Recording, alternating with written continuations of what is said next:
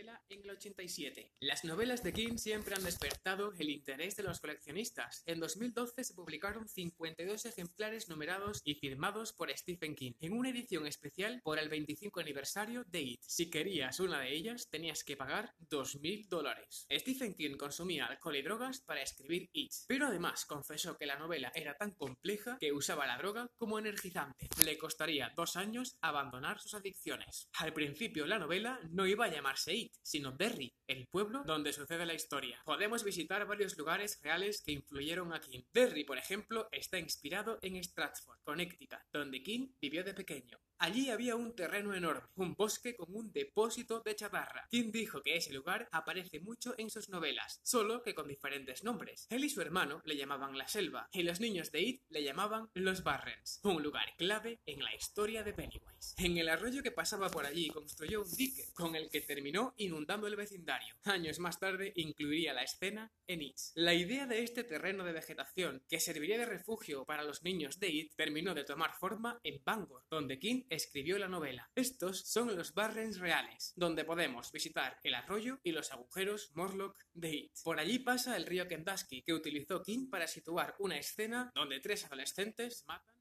a un chico homosexual. De hecho, aunque en la miniserie fueron eliminadas, en el libro hay muchas escenas de sexo, racismo, abuso de menores y homofobia. También podemos encontrar la torre depósito y al lado el baño para pájaros que Stanley Uris frecuentaba para observar las aves. En aquella torre depósito murió un niño. ¿Quién llevaría la tragedia a su novela? Donde It sería el responsable. Para terminar este macabro tour, podemos visitar la estatua del leñador, en la que Pennywise se transforma para intentar atrapar a una de sus víctimas. John Wayne Gacy, el asesino de jóvenes que se disfrazaba de payaso, inspiró a King para crear a Pennywise, pero también la historia de las tres cabras cruz, un cuento sobre un troll que habita debajo de un puente y que se come a los niños. Esto lo ha dicho Stephen King, ¿vale? Que no me lo invento yo. Sin embargo, la mayor fuente de inspiración para King fue él mismo. Los perdedores suelen ir al cine a ver películas de terror, como hacía él de pequeño con sus amigos. Al igual que King, muchos de sus personajes escriben historias como Jack Torrance en El Resplandor o Bill Denbrough en It.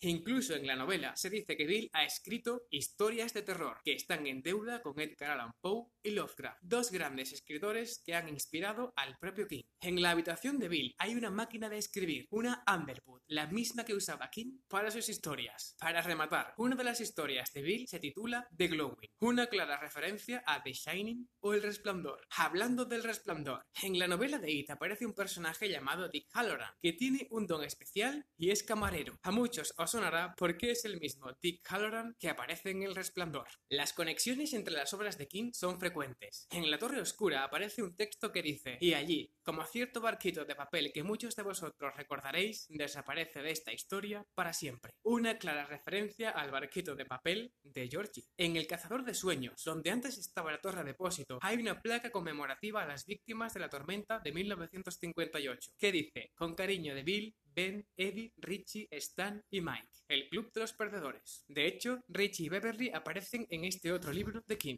En la novela, Henry Bowers viaja en un Plymouth Fury del 58, el mismo modelo que Christine, el siniestro coche protagonista de otra de las novelas de terror de King. E incluso en esta novela escrita por su hijo, aparece un curioso mapa del circo de Pennywise. Bill es un personaje muy parecido a Gordy, el protagonista del relato El Cuerpo. Gordy es un niño al que le gusta escribir y que es ignorado por sus padres tras la muerte de su hermano. Atención a esto, porque ya en la sinopsis del libro se dice que It llega a Derry cada 27 años y va sembrando el terror en forma de payaso siniestro. Curiosamente, la última aparición de It en la pantalla fue en 1990 y su regreso será en 2017, justo 27 años después. Una casualidad bastante terrorífica, ¿no? El equipo de la miniserie quería que esta durase entre 8 y 10 horas. Sin embargo, la ABC, cadena que iba a emitirla, exigió que el proyecto se redujese a 4. El elegido para dirigirla fue George Romero, pero cuando la cadena redujo el presupuesto inicial, abandonó. Los productores se retiraron y tuvieron que contratar a un equipo totalmente nuevo. Larry Cohen escribió el guion para las dos partes. La primera se adaptaba al libro, pero la segunda cambió totalmente la historia. Beth se había casado y su marido sería el malo de la historia. Cuando el nuevo director le pidió que lo reescribiese, abandonó el proyecto. Años más tarde, confesó que el recorte de horas le había desmotivado. El director nunca leyó la novela de King para crear la serie. Simplemente se ajustaba a lo que decía el guion y hacía cambios conforme avanzaba el rodaje. Tócate los huevos, pero así, a dos manos.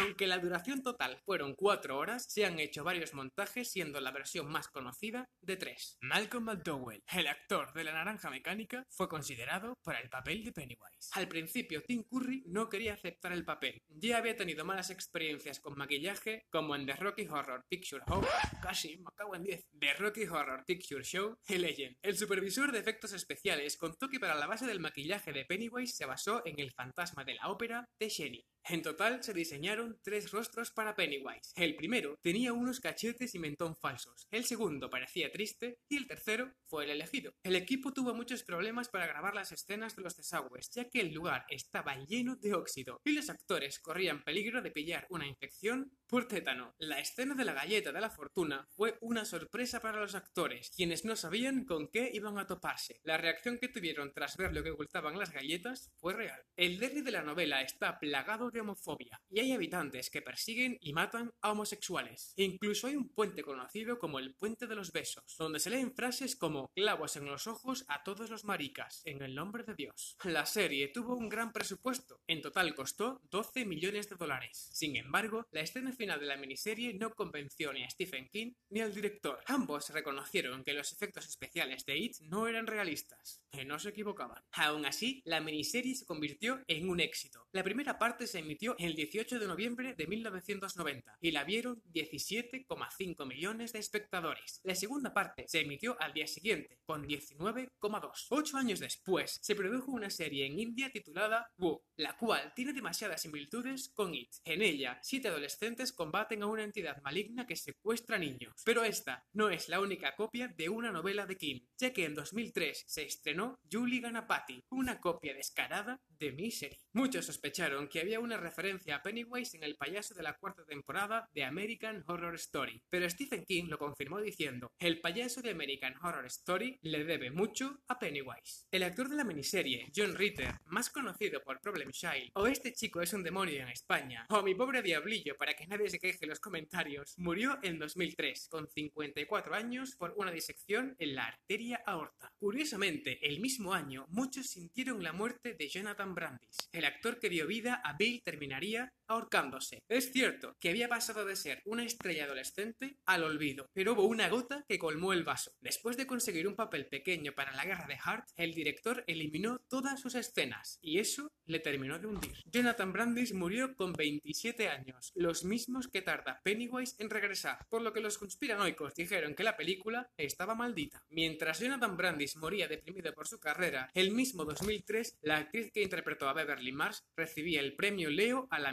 mejor actriz de reparto. Y para este último dato he publicado un tweet, que por cierto podéis seguirme en Twitter, ¿eh?